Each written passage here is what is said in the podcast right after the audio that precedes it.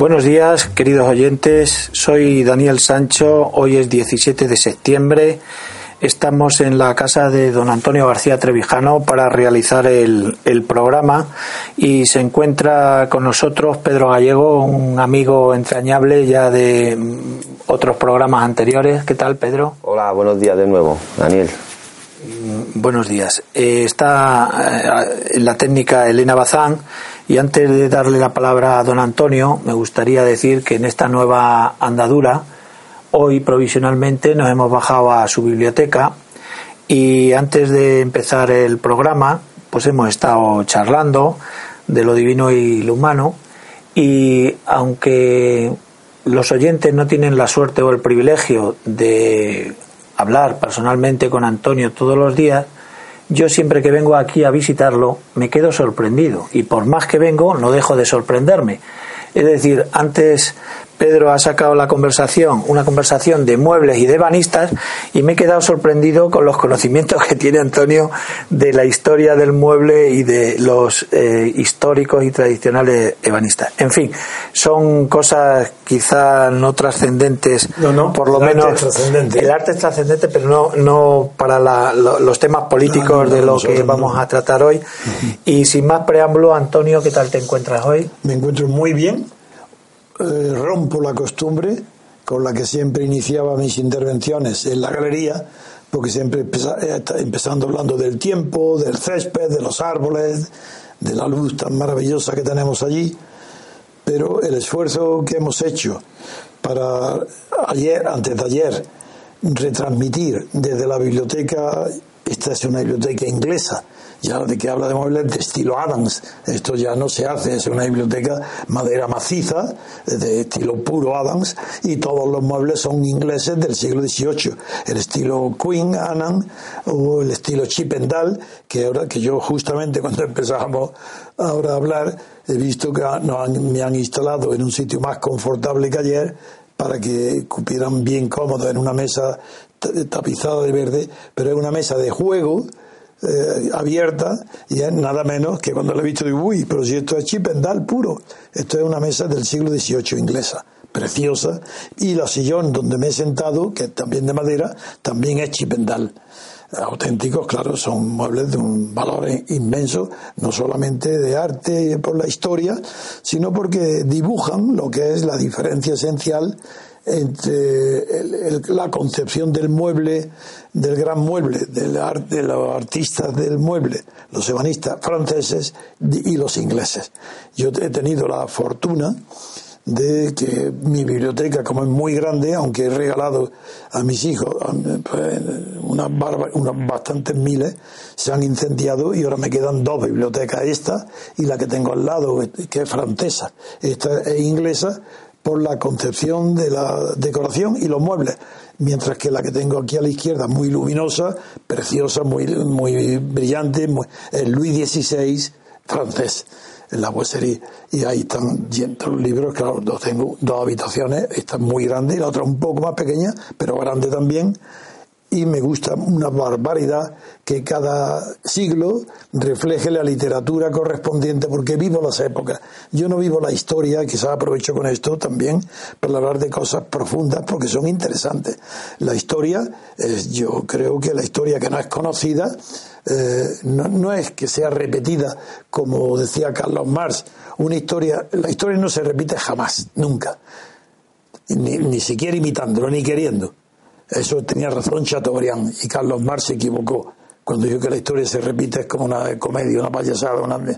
No, no, la historia no puede repetirse nunca porque aunque se repitan las mismas que se creen las mismas ideas antiguas, las restauraciones, por ejemplo, toda restauración está basada en poner al día de hoy unas eh, formas políticas que fueron válidas hace siglos o en el pasado. Bien, decía Chateaubriand que todas las restauraciones son falsas, por una razón evidente, que aunque se crean que se repiten las mismas ideas, han cambiado los valores. Los valores de una sociedad que restaura algo anterior y viejo, pues ya no es lo mismo, son falsas, son imitaciones. Esa es una de las razones por la cual me apasiona tantísimo la historia, para no repetirla, ni, ni como imitación ni como inspiración. La historia no es la repetición del pasado, pero, ojo, no hay absolutamente nada nuevo en, la materia cultural, política o filosófica o, o incluso literaria. Si no se respeta, si no se hereda, si no tiene la cabeza del autor actual la historia pasada. Sin conocer la historia pasada, es muy difícil que se pueda crear algo nuevo.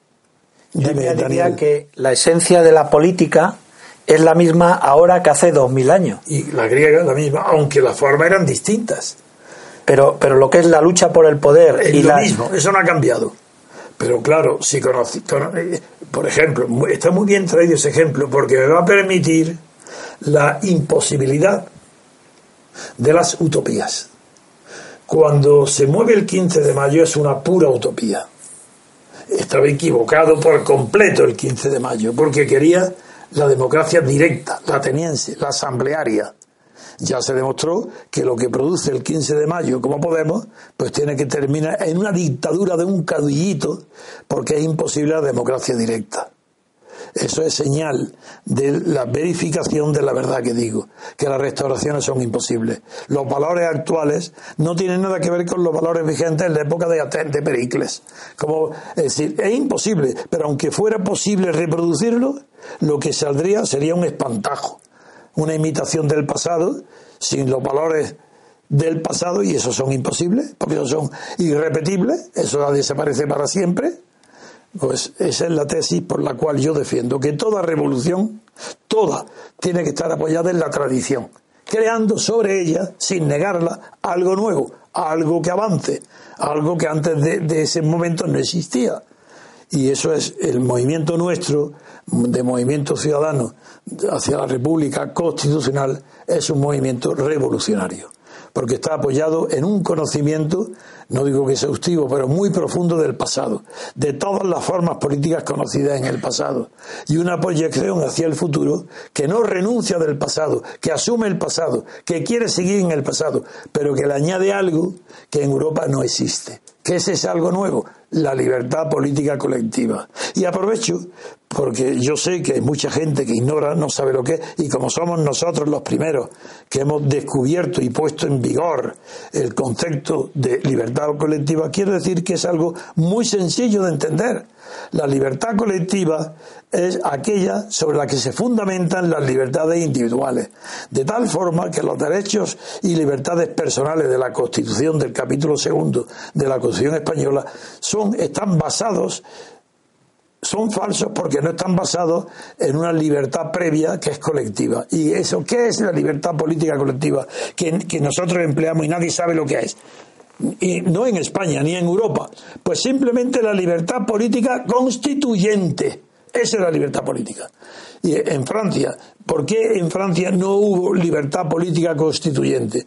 Porque, porque el régimen actual, siendo un avance enorme sobre el pasado que lo hizo un golpe de Estado de De Gaulle, pues no estaba la fuerza constituyente de ese régimen actual francés no provino de la colectividad de la sociedad francesa ni del pueblo francés, sino un golpe de Estado dirigido y hecho por De Gaulle eso no es libertad colectiva. Por eso lo que ha salido de ahí es un, es un sistema mucho más avanzado que la partitocracia pura del resto de Europa, pero todavía muy lejos de la democracia, porque no hay verdadera separación de poderes y porque la, lo, que, lo más revolucionario que ha metido Francia es nada menos que una vuelta al pasado restaurando el sistema electoral de uninominal por distritos pequeños a una doble vuelta. Eso es revolucionario hoy, claro que lo es como lo sería en España, pero eso sería acudiendo a un concepto del pasado. Y como el pasado, ese, e, esa forma de votar, esa forma de elegir los diputados, características del régimen parlamentario, donde los diputados representaban cada uno a su distrito. Como eso hoy, si se pusiera exactamente en vigor lo mismo, sería falso, porque los valores existentes hoy no son los mismos que existían antes de la República Segunda Española, eso tiene que ir complementado con el principio de separación de poderes que nunca ha existido en Europa. Lo revolucionario para nosotros es la unión, la fusión estrecha entre un sistema representativo del elector, del ciudadano, unido, fusionado de una manera integral, que se deriva uno de otro, con la separación de poderes que implica la elección del presidente de la República o del presidente del gobierno, eh, si es un régimen, si es un primer ministro, si fuera una monarquía, pues por elección popular, por sufragio directo y universal, directamente al presidente. Ahí sí, como habría separación de poderes, se puede acudir a restaurar el principio representativo que estaba en vigor antes de la República de Weimar. Es la República de Weimar la que suprimió el principio representativo. Y es esa República de Weimar aquella que empujó, mediante el sistema proporcional actual, a Hitler a ser el líder, el jefe de Alemania. Sin disparar, sí, hubo algún tirito, pero nada, sin violencia. Porque tenía un sistema proporcional y eso le permitió ser canciller a Hitler. Nosotros somos enemigos profundos del sistema electoral y por eso no votamos. A propósito, yo admiro mucho como intelectual, claro, ha escotado. Es un hombre honesto. Hoy le hacen una larga entrevista en el mundo.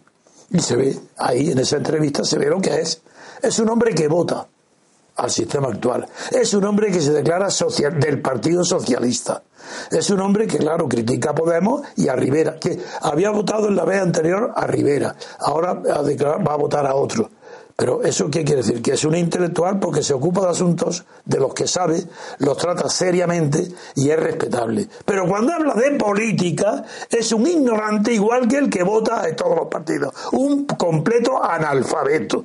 Eso, y yo lo respeto porque cuando escribe de las cosas, cosas que estudia y de las que es competente, es un hombre serio, honesto y, y que tiene una inteligencia que destaca sobre los demás.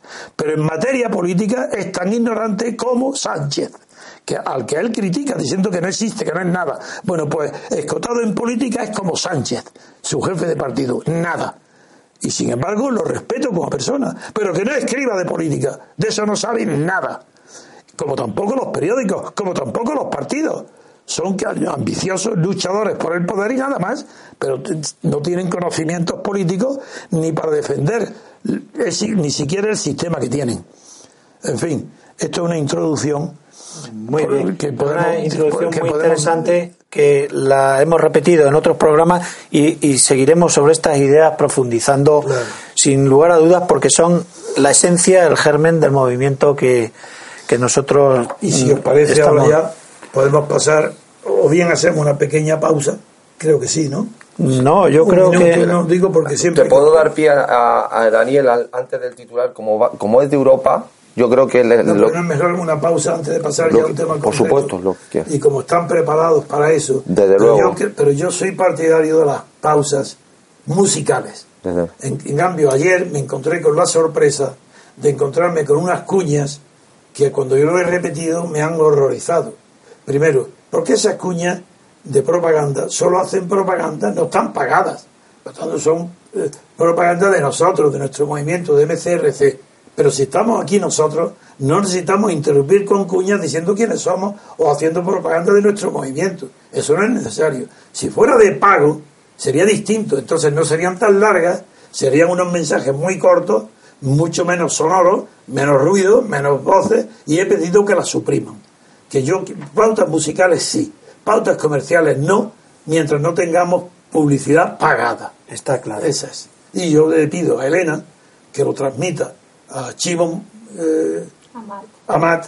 para que lo cumpla inmediatamente, porque me puse ayer de muy mal humor cuando vi esas cuñas comerciales. Eso aquí no. Y quiero que sean menos agresivas, más suaves, más elegantes. No, no estamos vendiendo zapatos ni clavos. No, no, no. incluso las anuncios y cuñas comerciales tienen que ser muy elegantes y no gritando ni poniendo voces ni música atractiva, no, cuñas breves anunciando a empresas que merecen la pena ser aceptadas por nosotros para eh, anunciar, por ejemplo, editoriales de libros, de música, películas, teatros, eh, todo lo que sea referente a la cultura, excelente. Y como los supermercados y los grandes almacenes venden estos eh, productos culturales, pues bien, también eh, si son dignas haríamos. Pero no cualquier empresa puede encontrar cobijo en nuestra publicidad, porque no vivimos de ella, ni viviremos nunca de ella. Vamos a vivir eh, hasta ahora principalmente de mi esfuerzo personal y a partir de ahora cada vez más y por las cuotas voluntarias por los donativos que hagan nuestros asociados, que no son obligatorias y que todos los asociados tienen derecho a participar y ver todas nuestras actuaciones y no está obligado a pagar nada. Pero voluntariamente estoy seguro que incrementarán, se incrementarán a medida que como está aumentando mucho la afiliación y entonces sí viviremos bien y con comodidad con esas aportaciones, sobre todo ahora que el incremento de afiliados se está multiplicando a ojos vistas. Estamos ya presentes en tres cuartas partes del territorio español y, nuestra organización está avanzando. Pido entonces un esfuerzo de eh, un pequeño esfuerzo de colaboración para eh, aumentar esas ayudas voluntarias que no son obligatorias, el que puede y quiera el que no, no pasa nada, seguimos, seguirá siendo asociado con los mismos derechos que el que paga una cuota, voluntaria siempre. Bien, con eso yo creo. Vamos a la pausa. Una pausa, y si no hay cuña, si que no ponga nadie cuña, si hay musical la pone, y si no hay musical, eh, dejamos un minuto para que cada uno descanse, el que fume que fume y el que no que espere un poco.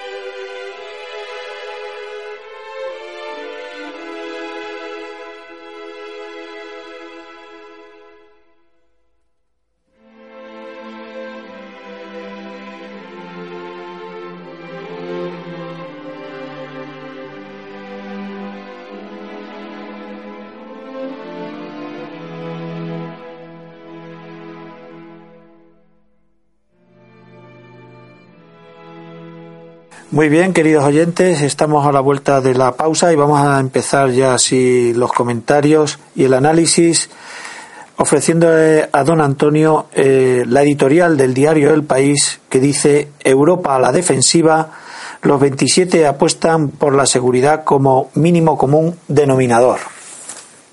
El solo título del país que refleja la realidad de lo que ha sucedido en Bratislava, en lo que ya se llama la reunión de los 27, y se añade el paréntesis a la que no existe el Reino Unido, como si no lo supiéramos ya.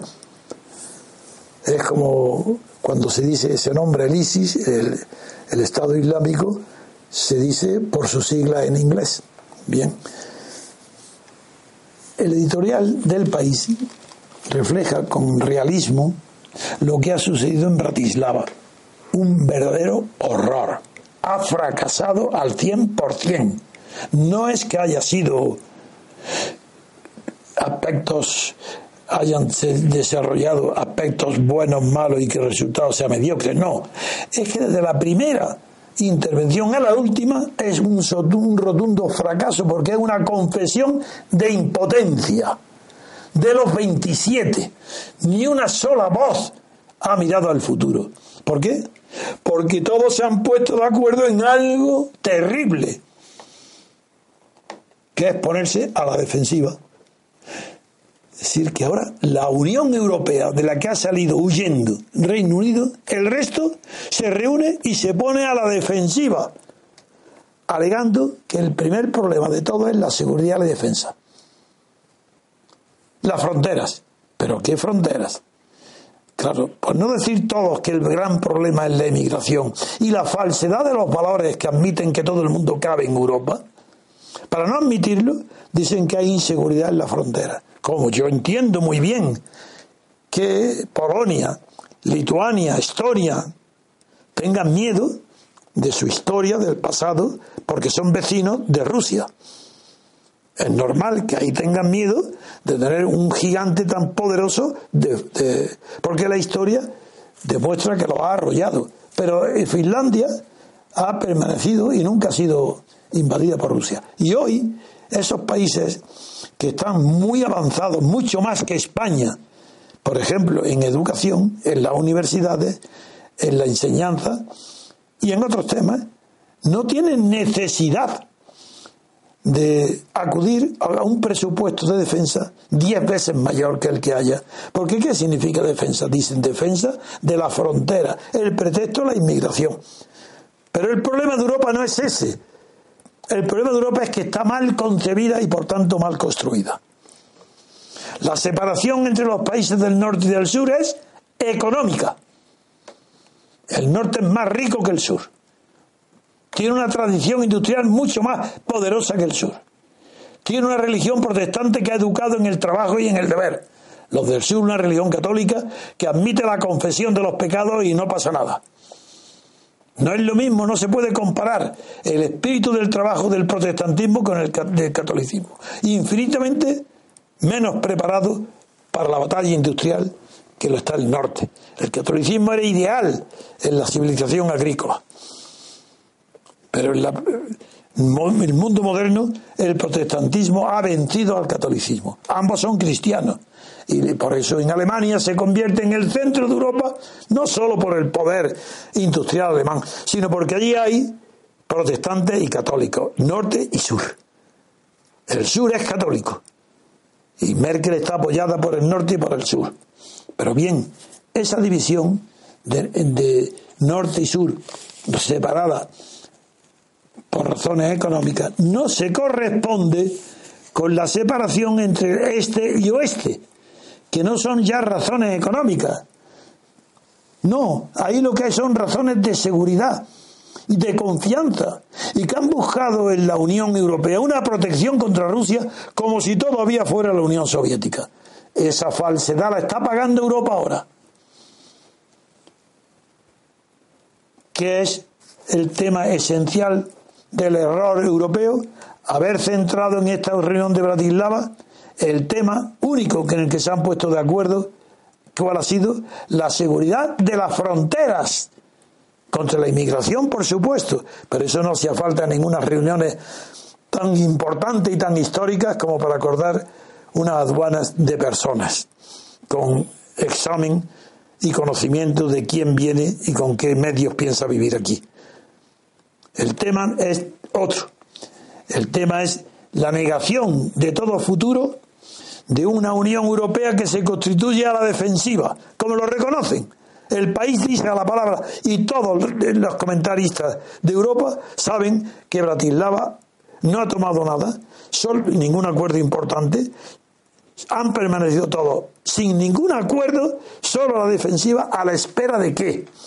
Pues a la espera de que Francia, Holanda y Alemania, Merkel, resuelvan sus problemas electorales nacionales figurado, vaya Europa, que depende su construcción, que depende su renacimiento de saber cuál será el resultado electoral en Francia o en Alemania. Ese no es el modo de construir una federación de estados.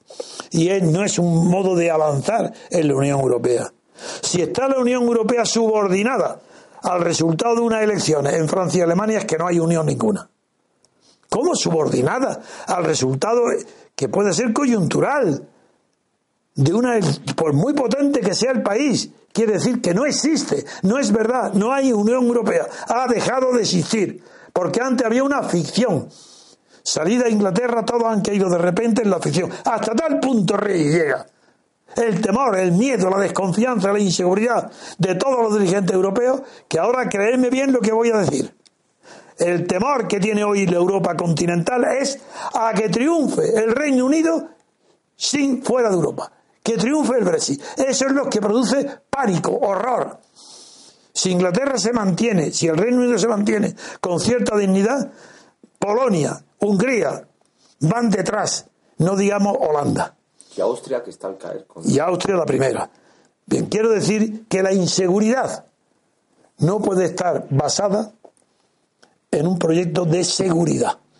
Porque la inseguridad es consustancial a que el nacimiento de la Unión Europea fue una derivación política de un proyecto puramente económico.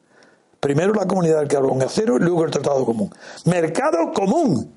Cuando entró Inglaterra, Reino Unido, junto con Dinamarca, y se extendió ya para pasar a ser un asunto de, ambición política, empezó el disparate con la entrada del número 12 que fue Grecia. A partir del número 12, la Unión Europea está herida de muerte.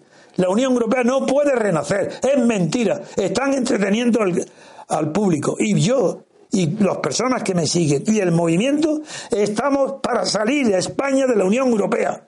Lo mismo que Inglaterra. Por eso hemos apoyado. Porque de ahí no tiene España nada que ganar y al contrario, mucho que perder, porque entró muy mal. Entró vendida por Felipe González. Entró vendiendo la esperanza y los focos de desarrollo industrial, pesquero y agrícola también, en algunos sectores de, España. Felipe González lo entregó gratuitamente a cambio de ser reconocido como un igual por los partidos políticos europeos su origen franquista de todo el sistema actual, produjo un complejo de inferioridad política que quiso ser pagado renunciando al precio de un desarrollo económico posterior. Ese es un tema complejo, pero que conozco muy bien. Por eso nosotros deseamos que España cuanto antes salga. Y como no tiene valor para salir de la Unión Europea, como lo ha tenido Inglaterra, mi esperanza está puesta que la Unión Europea salte en pedazos deshecha desde dentro por sí misma, porque no puede sostenerse. Y eso es lo que va a pasar. Hay que ver en Bratislava qué fracaso de 27 mediocres hombres, pequeños funcionarios, no tienen visión del porvenir, no saben ni siquiera cuál es el papel de Europa en el mundo. Y también hay que contribuir en la salida de Inglaterra, que salida de Inglaterra no provoca ella sola el pesimismo y el juicio negativo sobre el porvenir de Europa. Porque aunque estuviera Inglaterra, el porvenir sería tan negro como antes. La salida de Inglaterra ha sido encender la luz de alarma. Dios, ¿qué pasa aquí? Pero estaba igual de perdida con Inglaterra, porque también habían rechazado el tratado comercial del mundo anglosajón. Y todos están en contra del mundo, están en contra de los avances. No hay más que puro egoísmo, reparto de cuotas, reparto de, de responsabilidades, reparto de todo, porque no hay absolutamente ni un solo europeo que tenga algo positivo sobre Europa en la cabeza. Todo lo que no sea una federación de Estados Unidos de Europa será un fracaso. Y eso es muy difícil que se produzca. Porque en Estados Unidos se produjo por la Unión que produjo una guerra civil común contra Inglaterra, contra el Reino Unido. Entonces es natural que los que tomaron parte en aquella batalla, ese pueblo unido tuviera una fuerza colectiva y una libertad con la victoria que le permitió construir una nueva nación. Pero en Europa pretender imitar eso es ridículo. La historia de cada país europeo es un mundo lleno de riqueza cultural, histórica, religiosa, artística. Y eso los pueblos no lo pueden tirar por la borda siendo unos diferentes de otros, porque aunque lo hicieran, no lo lograrán. Y el baturrillo, que lo que hay hoy esa falta de confianza en el futuro deriva de que no está en la Unión Europea no está representada ninguna cultura europea. Es un puro casino, un puro club, es un dirigido por ricos que los pobres están con la lengua afuera para recibir premios de ese club. Sin embargo, Antonio, el editorial de hoy del país parece que analiza las causas de este, entre comillas, crisis o fracaso de la Unión Europea en otro punto. Mm. Parece ser que son los populismos los que eh, considera como enemigo de la Unión. De acuerdo. Porque el diario, el diario El País también no tiene pensamiento original ninguno. Y como en Bratislava se ha culpado a los populismos del la crisis existencial que le llaman, crisis existencial, cualquier cosa, crisis de existencia, ha dicho Merkel. Y ahora repite Juncker, Juncker lo dijo y lo repito Merkel, crisis de existencia, crisis existencial. Pero ¿qué quiere decir esa palabra? Que son conscientes que no tienen nada bajo los pies, nada más. Es una crisis de existencia porque no está sustentada sobre nada propio. Y se va a Inglaterra y dice, uy, pero si estamos en el vacío, no porque fuera Inglaterra ni Reino Unido el suelo de la Unión Europea continental, no, porque al irse ha puesto, ha descubierto, obligado a abrir los ojos, ¿qué somos? Y se han dado cuenta que no son nada. Pero cada uno aferrado a millones y millones de euros, sueldos, ahora como el portugués Barroso al frente de Lehman, Ahora, es que es un escándalo, la corrupción europea es tan fuerte, tan fuerte, que escuchar lo que voy a decir aprendido en Bruselas, confesado por una de las personas mejor conocedoras de lo que pasa allí. De todo el dinero que pone Europa para el desarrollo del tercer mundo, es decir, para que no vengan tantos emigrantes, sino para poner desarrollo en las fuentes de producción de migrantes, para crear puestos de trabajo en sus países de origen y no tengan que venir, bien, confesión directa de los responsables dirigentes de la Unión Europea es que consideran un éxito impresionante que el 50% destinado de los presupuestos a esos países de origen llegue a, su destino. llegue a su destino. Se quede en el camino la otra mitad en los bolsillos. En la burocracia y en los... Entonces, el diario El País, claro, que atribuye a los populismos. Para terminar no, pero, yo... Pero quiero decirte... Voy ahora. Quiero voy. decirte que el populismo, más que ser la causa de la crisis europea, es la consecuencia... El efecto el efecto o la demostración de que Europa está en crisis, ¿no? Entiendo yo. Eso. No, lo que pasa es que yo niego el calificativo de populismo, porque sé lo que es el populismo. Lo he estudiado muchísimo tiempo en la historia. El populismo es el populismo que inventó, que se creó en Francia con Boulanger, el general Boulanger el que vino luego con Puyad. Y el que no conozca la historia de lo que es el populismo no sabe lo que está diciendo. Otra cosa es que ante la crisis profunda del conocimiento político y la ausencia de estadistas en toda Europa, en España, Italia, Francia, en todos lados, el último estadista fue De Gaulle. Y en, y en Alemania no había estadistas ninguno, Adenauer tampoco fue ningún estadista ni en Italia tampoco de Gasperi, no crearon nada importante ni nuevo. Se plegaron a Estados Unidos y porque él fue quien lo sostuvo y por eso tienen esa fama. Pero no la merecen. Ahora, Europa, la Europa actual, no es populista. Lo que hay en Francia con Le Pen, lo que hay en Italia con el movimiento Cinco Estrellas, lo que hay en Austria, lo que hay en Alemania con esa alternativa para Alemania, eso no es populismo. Pero sabrán lo que es populismo. Eso no es, es populismo acaso. Le llaman populismo y está más cerca al partido Podemos y está más cerca. No lo es. Pues allí mucho menos. Este aparece como de izquierda, siendo mentira. Porque aparece como de izquierda y lo primero que hace su líder es ir a dar, hacer reverencia al rey y hacerle regalos de trono y ya veis el camino. Pero es que en Francia, Le Pen no es populista, ni es fascista, es un partido nacionalista, amigo. Esto es distinto. Frente a los estados, que son los que han hecho la Unión Europea, resurgen las naciones. Cuidado. Ya me acuerdo ahora de Vico. Vico, su tesis fundamental era el retorno de las naciones.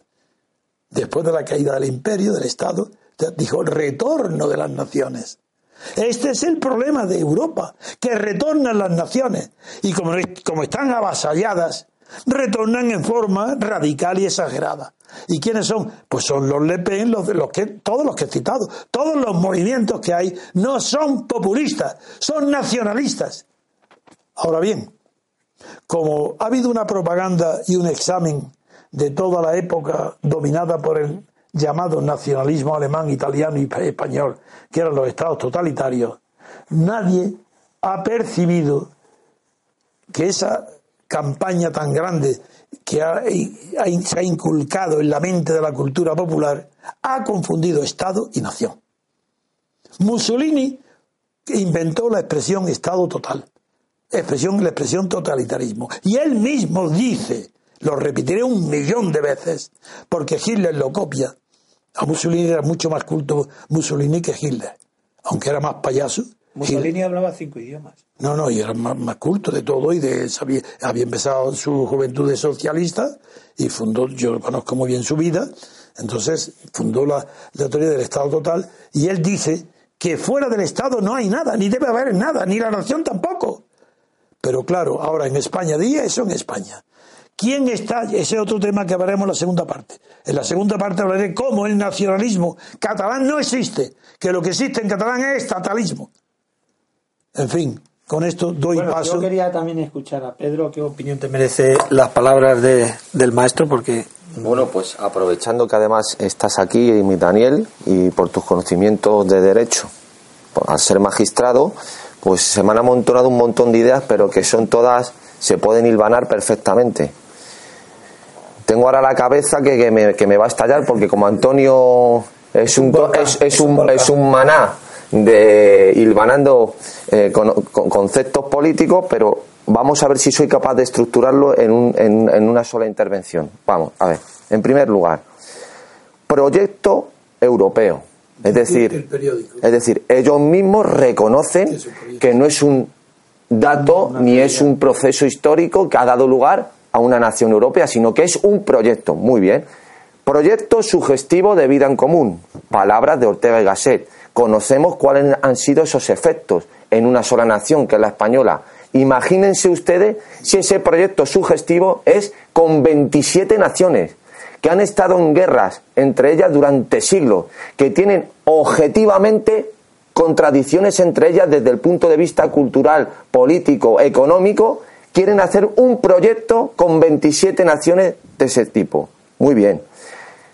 ¿Cómo se puede fundar una nación renunciando a través de un laicismo, entendido laicismo como la negación del pasado y de la herencia de la cultura cristiana, como así reflejó la intención de Destén de omitir la herencia del cristianismo en el preámbulo de la Constitución Europea.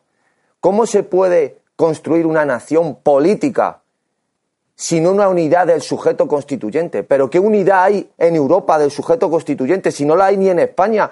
¿De qué estamos hablando? ¿Qué son lo que llaman y denominan populismos europeos? Que yo pienso exactamente igual que Antonio. No son, no, lo de populismo es otorgándole ese calificativo, que no lo son, pero ¿qué son? No son un síntoma, son el signo, el signo que se produce al, al existir una contradicción objetiva entre las naciones que integran la Unión Europea, porque la Unión Europea no es una nación política, ni puede serlo. Podrá serlo a través de guerras, de un proceso histórico. Ni una integración de naciones. Ni una integración de naciones. Y el ejemplo que viene al caso, que viene al caso y que hay que recordar, y lo ha dicho Antonio, y es imposible dejar de repetir, es el proceso de la constitución de los Estados Unidos de América. Los Estados Unidos de América son 13 colonias, pero que la fundación de ellas per se es de un Estado federal. No es una nación que, que después de haberse creado como naciones independientes hacen un contrato y se unen. Es un proceso de la historia después de una guerra en el que se constituye como un Estado unido. Y por otro, por otro lado, eh, cuando ha dicho que los procesos históricos nunca se repiten de una manera exacta, quiero decirle que él conoce muy bien porque tiene mucha afición también a la antropología, a todos los procesos humanos de los seres vivos, que los organismos biológicos aprenden por repetición. Es decir, un organismo que ha vivido, reproducido un suceso en unas condiciones concretas, si en un futuro se dan las mismas condiciones exactas en las que se produjo ese, ese acontecimiento anterior, nunca producirá lo mismo, porque ese organismo ya ha aprendido o tiene una cierta herencia de un conocimiento concreto, con lo cual que aunque se repitan todos los mismos factores ambientales, no se producirá exactamente lo mismo. Entonces, después de todo este aluvión que he dicho a tu intervención, en primer lugar, como don Antonio le gusta ir por parte, ¿qué opina a la construcción primero como proyecto de Europa? Ya definiendo ellos proyecto, primero. Bien, eh, lo que no existe y depende de la voluntad humana, puede proyectarse. En, ese caso, después de la guerra civil ganada por las colonias de, Reino Unido contra ellos, sí, los vencedores eh, constituidos en un pueblo, en una nación, se unen y, tienen el proyecto de convertirlo en Estado. Entonces ahí sí se puede hablar de proyecto, porque antes no existía nada y no ha sido la evolución inconsciente la que ha producido Estados Unidos, sino que ha habido un proyecto de unos hombres concretos y determinados que los conocemos por su nombre y apellido, que se llaman los federalistas. Y existió al principio, en Estados Unidos, la gente esto lo sabe poco, tuvo dos constituciones. La primera no obedecía a ningún proyecto racional, sino a la consecuencia natural que habían ganado la guerra de tres estados. Y esos tres estados decidieron unirse en una constitución. Eso fue un pacto. Y ese pacto, claro que antes de unirse era el proyecto de pactar, pero fue un pacto. Fracasó tan Se rotundamente. papeles de confederación. Sí, que fue el pacto de la confederación. Fracasó de tal manera que a poco tiempo nunca, nunca funcionó bien. Pero al final era, era segura que, que igual más rápidamente que la Unión Europea se estaba deshaciendo porque no había ni un solo mecanismo central para todos los estados confederados que garantizara el pago de las obligaciones de empresas de individuos ni el cobro. Y en Filadelfia yo tengo el libro de Bear que habla de la historia económica de la Constitución Federal de Estados Unidos. Es impresionante.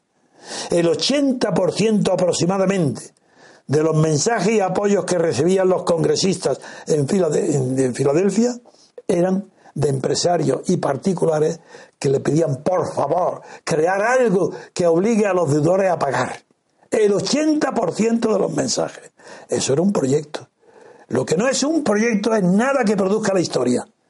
Lo que es Estados Unidos hoy ya no es producto de un proyecto. Lo que es Estados Unidos hoy es la vitalidad, la fecundidad, el germen tan vibrante y tan poderoso que crearon mediante un proyecto y un pacto los federalistas de Estados Unidos. Ahora ya no. Ahora Estados Unidos es hoy uno de los países más patriotas del mundo. Pero cuando nació no existía el patriotismo. Ni siquiera con los federalistas. Había 180 lenguas distintas del inglés. A ver quién se acuerda hoy de eso. Pero al principio parecía imposible. Distintas culturas procedentes de países exóticos, orientales, Asia, chinos, japoneses, aparte de los europeos.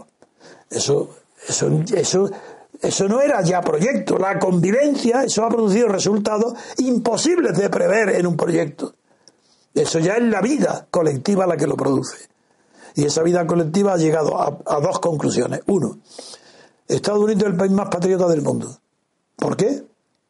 Pues porque tuvo, ha triunfado allí el bipartidismo.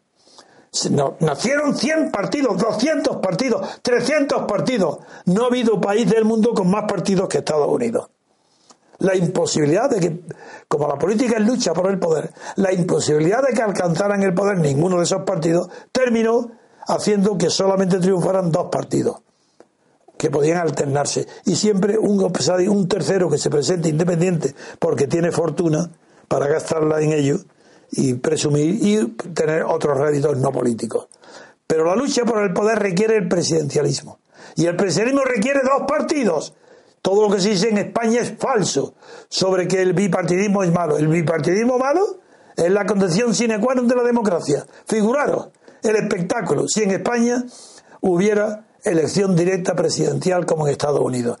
¿No os dais cuenta de la risa, la broma que implica las elecciones en España porque no hay investidura? Si la democracia no requiere investidura. Si eso de la investidura es una cosa arcaica, europea, de los papas y los emperadores. ¿Qué es eso de la investidura? ¿Investidura de qué? La democracia investidura, qué cosa más ridícula, litúrgica y religiosa. ¿Investidura? ¿Vestirlo de qué? ¿Ponerle la corona? En la democracia no. Es un presidente elegido por voto directo del pueblo. Y como tiene que ser a la fuerza por mayoría absoluta, a la fuerza, porque no puede haber mayoría, el que gana tiene que ser por mayoría absoluta, si no, no gana, ni, ni puede ser presidente. Reíros de España, de los partidos, reíros de la Constitución española, reíros de las terceras elecciones y las cuartas y las quintas. ¿Por qué creéis que yo no soy brujo? ¿Por qué creéis que dije al día siguiente de las primeras elecciones habrá segundas? ¿Por qué dije al día siguiente de la segunda habrá terceras? Porque conozco perfectamente el mecanismo de las luchas por la conquista del poder. Y solo la democracia lo ordena. La oligarquía no. Y en España, ¿por qué habéis confundido el bipartidismo con qué? Con el consenso, amigos. Es el consenso lo que os ha deslumbrado y equivocado. El consenso de dos partidos, como en Cánava y Sagasta, alternarse o Felipe González Barnar, o Fraga, o eh, Zapatero y Rajoy. Mira, una de las cosas que he leído en, Escotado, que estoy de acuerdo con él, diciendo que Zapatero es el, presidente más ignorante que ha habido en la historia de toda Europa y tal vez de la humanidad, dice Zapatero.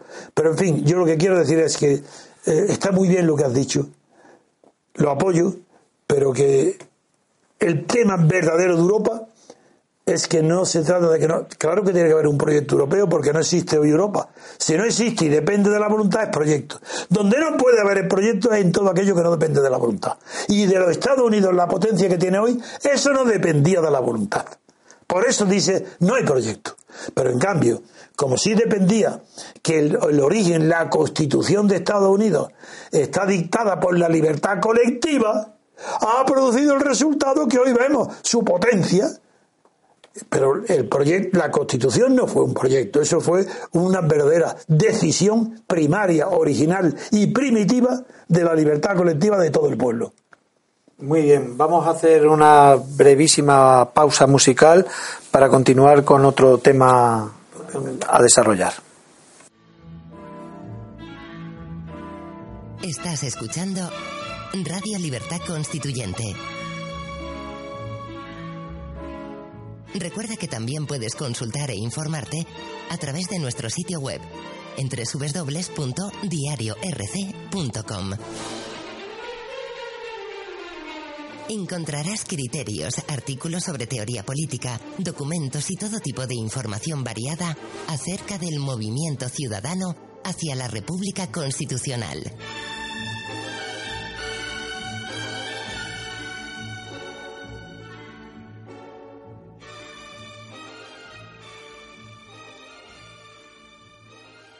Muy bien, queridos oyentes, reanudamos el programa tras la pausa y después de hacer el análisis de la política europea, vamos a centrarnos en un eh, titular del diario El País que en su página 13 habla del el Partido Socialista y el título es el siguiente. Los críticos vetarán cualquier pacto de Sánchez con los independentistas. La batalla latente en el PSOE estallará con toda crudeza si de manera formal el secretario general Pedro Sánchez explora un posible pacto de investidura con Podemos que requiera también el apoyo de partidos independentistas, aunque lo haga sobre la base de que estos dejen a un lado la reivindicación del derecho a la autodeterminación. Sánchez tiene pendiente reunirse con el líder de Podemos, Pablo Iglesias, y con el de Ciudadanos, Albert Rivera la formación de Iglesia está dispuesta a ejercer una labor de intermediación entre el PSOE y los partidos nacionalistas para evitar que se celebren unas terceras elecciones. Parece que en el seno del Partido Socialista se están eh, produciendo una serie de luchas internas que, por otro lado, ya estaba anunciado por nosotros y por otros medios desde hacía bastante tiempo. ¿Qué opináis al respecto de este titular? El tema es tradicional, no es nuevo. Solamente parece nuevo y los periódicos llenan páginas de comentarios inútiles porque olvidan que la política es exclusivamente lucha por el poder, nada más. No es por mayor cultura, mayor influencia religiosa, no, lucha por el poder. Y en los países muy poblados esa lucha por el poder ya no puede ser como antes, las luchas personales entre ambiciosos de más dinero, con más apellidos, con más antigüedad, ya no. Ahora tienen que presentar unos programas que aunque no se van a cumplir ninguno, engañen a las poblaciones haciendo creer que en esa lucha por el poder los que presenten programas más demagógicos tendrán la oportunidad de ganar. Esa es la significación de la lucha y del, por el poder que hay hoy planteada entre el Partido Popular y el Partido Socialista.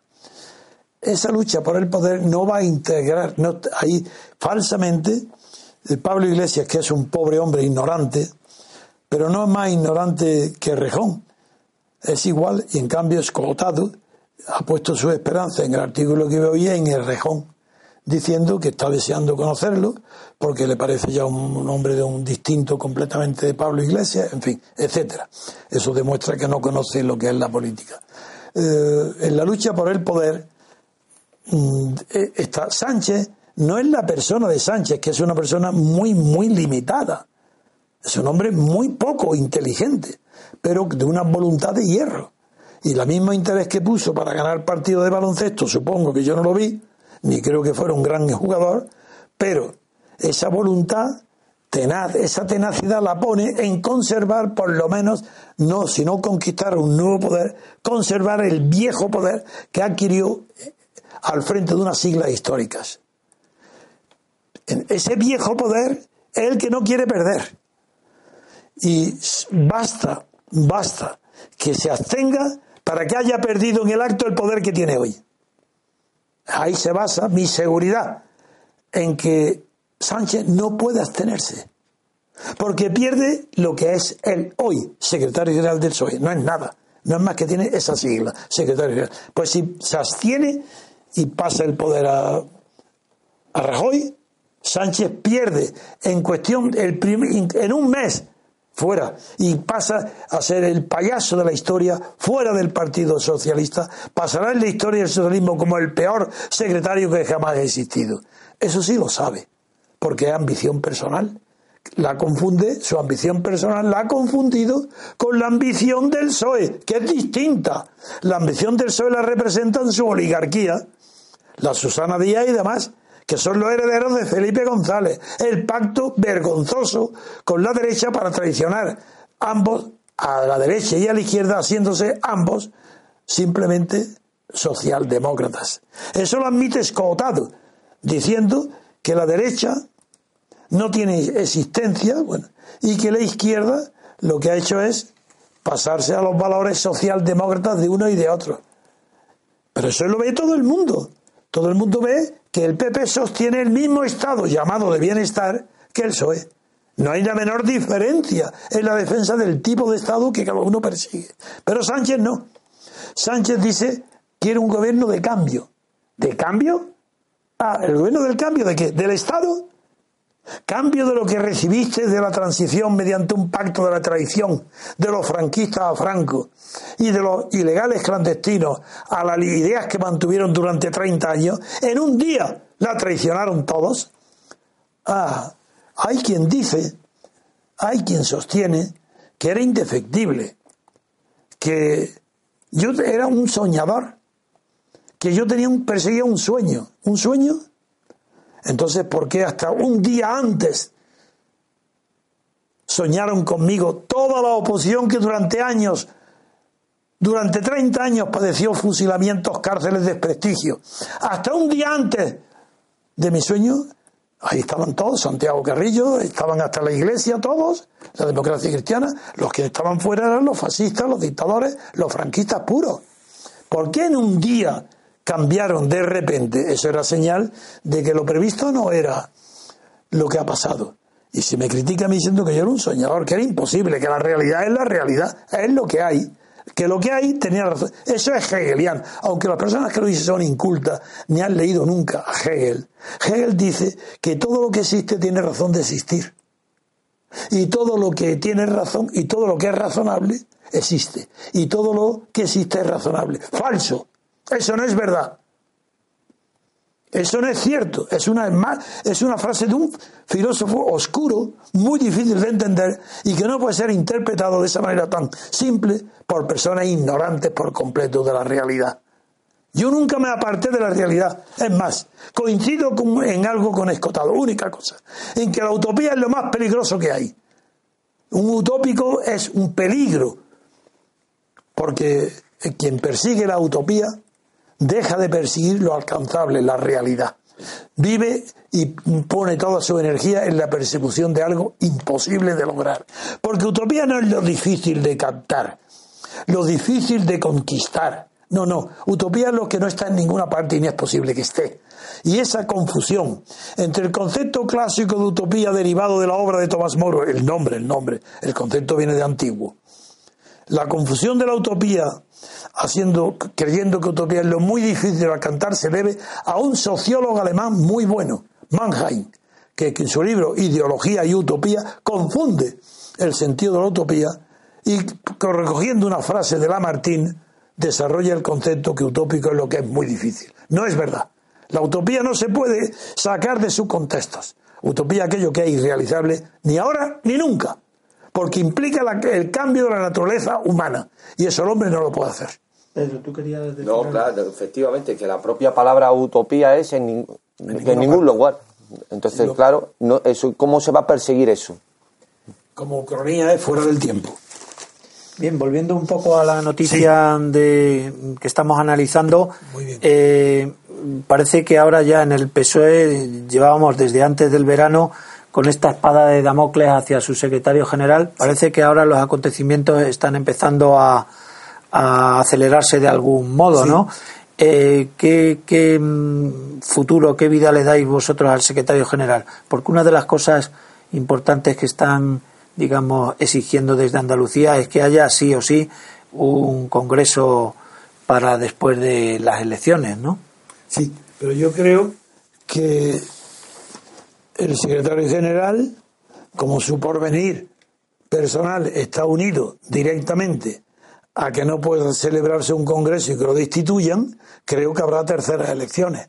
A pesar de todo. me ha quedado meridianamente claro porque además te corrijo, no, no dijiste tú después de las primeras que habría segunda y, después de las segundas tercera. Después de las primeras dijiste, y perdona que te, que te corrija, dijiste, uy, uy, uy, vamos a un año muy convulso, muy inestable. Va a haber segunda y terceras elecciones. Lo digo hoy.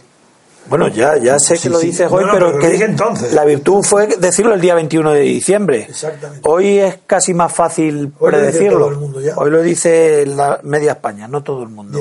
Pues entonces, Sánchez tiene, no tiene porvenir ninguno, salvo resistir para que no se celebre el Congreso. Y desde luego lo que el PSOE no hará es celebrar el Congreso antes de ninguna elección. Las legislativas, el Congreso se pospondrá hasta después de, de, las elecciones. Habrá tercera. No puede haber un Congreso antes de las terceras. Y Sánchez está manteniéndose en el poder del PSOE, haciendo todo para convocar. ¿Cuál es el problema? ¿Dónde está el fracaso de... El fracaso del el PSOE traga todo. Si hemos visto a Felipe González la corrupción llevarle al máximo, es que ahora se olvida. Si era tan corrupto Felipe González, o más todavía que Rajoy, y aún más todavía que Zapatero. Si es que nos olvidamos de, las barbaridades y locuras que Felipe González hundió a España, le quitó por venir ninguno en, en Europa, sacrificó su industria. Si el peor gobernante que ha habido para España es Felipe González, el que más daño ha hecho. Bien. ¿Qué pasa ahora con Sánchez? Pues que los varones están preparando su descarte, eliminarlo, pero no pueden hacerlo mientras haya elecciones pendientes. Mientras haya elecciones pendientes está Sánchez ahí. ¿Amenazando con qué? Que va a pactar con quién? Con quien le, le, con quien le prohíbe su comité que lo haga, con los separatistas, con los catalanes. Y ahora quiero darle yo y pedirle yo a Daniel que, aparte de que hace muy bien el papel de moderación y de darnos las palabras, lo hace mejor que nadie hasta ahora lo ha hecho, de verdad, aquí conmigo, el que mejor lo ha hecho. Sin embargo, ahora te pido a ti que, en ¿por qué explicar cómo es posible que Sánchez, sabiendo que los catalanes no renuncian a la autodeterminación, ¿sabéis lo, que ha dicho el comité este, Susana Díaz, no, el comité de los varones? Que le prohíben a Sánchez no solo que parte con el separatismo catalán, los independentistas, sino que incluso si dejan fuera del programa el derecho de autodeterminación, se lo han prohibido. Luego es señal que saben muy bien cuál es el arma que tiene Sánchez para perdurar en el puesto? Bueno, eh, vamos a ver. Yo he sostenido en programas anteriores y creo que aquí venimos diciendo en repetidas ocasiones que la crisis del PSOE no es de ahora, no surge ahora, sino que habría que remontarse a los primeros momentos de, Rodríguez Zapatero. Es decir, es cuando este hombre se apoya en la comunidad autónoma de Cataluña, gobernada eh, a medias, el famoso tripartito, eh, donde interviene Montilla, etcétera, etcétera, es ahí cuando el PSOE empieza a perder el horizonte de, su visión de España. La es famosa decir, frase de aprobaré lo que venga de Cataluña. Exactamente. Eso fue eh, Zapatero. Zapatero. A partir de ahí, el PSOE mm, se de- desvela claramente como un partido que quiere gobernar a toda costa y, y frente a todo. Eh, no puede en Madrid sostener una idea de España unida y en Cataluña dar pie a un estatuto que fue el origen de, la, de, todos los truenos, de toda la caja de los truenos, donde realmente ahí se está destruyendo la idea de España y, y realmente es el origen de la crisis, eh, digamos, ideológica del Partido Socialista. Suscribo plenamente el análisis que has hecho de Pedro Sánchez. Es un oportunista que está prácticamente desahuciado. La única forma que tiene de, como los boxeadores, llegar al siguiente asalto es que toque la campana. Pero Y- le va a pasar lo que la película, ¿visteis la película de Charlot? Sí, Las luces de la ciudad, una de las grandes obras maestras del cine. ¿Recordáis la escena del boceo? Sí, de la que se campana. engancha con la que campana se engancha y- y, y- y se levanta y te cae con, porque al mismo tiempo. Así está Sánchez. Efectivamente. Está con la campana atada al cuello. Y está levantándose, levantándose y el comité queriendo echarlo y no puede porque mientras haya ring y haya lucha, estará Sánchez dando bacatazos. Pero en política la, la primera, el primer consejo, la primera estrategia es aguantar, aguantar, aguantar, ¿no? es decir, a que costa, a oye, costa de lo que que está en el poder. Pero dile eso, aguantar, aguantar, aguantar a los que están en la oposición. Indudablemente. indudablemente. Una, una cosa quería decir a propósito de lo que acaba de comentar Daniel y que, y que le reto a don Antonio a que me diga si existe lo, lo contrario a lo que yo digo. ¿Cómo es posible, cómo es posible que en una nación política exista dentro del Parlamento grupos que defiendan la separación de una parte de su territorio? Parece una contradicción. en sí ¿Cómo es posible que una constitución permita la existencia de partidos que defiendan el separatismo de una región de esa nación política, cuando la nación se basa en la unidad del territorio y el sujeto constituyente? Te respondo rotundamente. Si en España la Constitución no existiera y hubiera un periodo de libertad constituyente y se pusiera el presidencialismo democrático, se acabó el problema. Es imposible que un catalán, un vasco, un movimiento separatista tuviera la menor posibilidad. Luego, ¿qué? En las cortes, en los generales, pues que tengan en sus territorios de regiones, en sus diputaciones locales, lo que quieran. Pero habiendo un presidente, el, central, el Estado es imposible que haya ni el menor riesgo lejano de una separación. Porque no, en España no buscaron nadie, buscó el presidencialismo porque el presidencialismo es opuesto a la partitocracia. No hay un presidencialismo en el mundo que haya, donde haya partitocracia.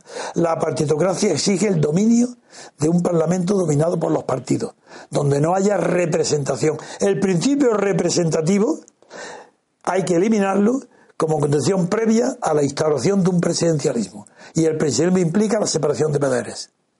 Pero- y la eliminación. Pero yo voy más Pero allá. claro. Yo voy, no voy a que el propio sistema depure y haga inviable que prosperen esos partidos. No. Yo digo que por definición no caben partidos en un parlamento de una nación política, diputados que defiendan la separación de una parte del territorio, como por ejemplo se prohíbe en la Constitución francesa o se prohíbe en la Constitución alemana, expresamente. No, pero te estoy diciendo que sí, eso le he dado.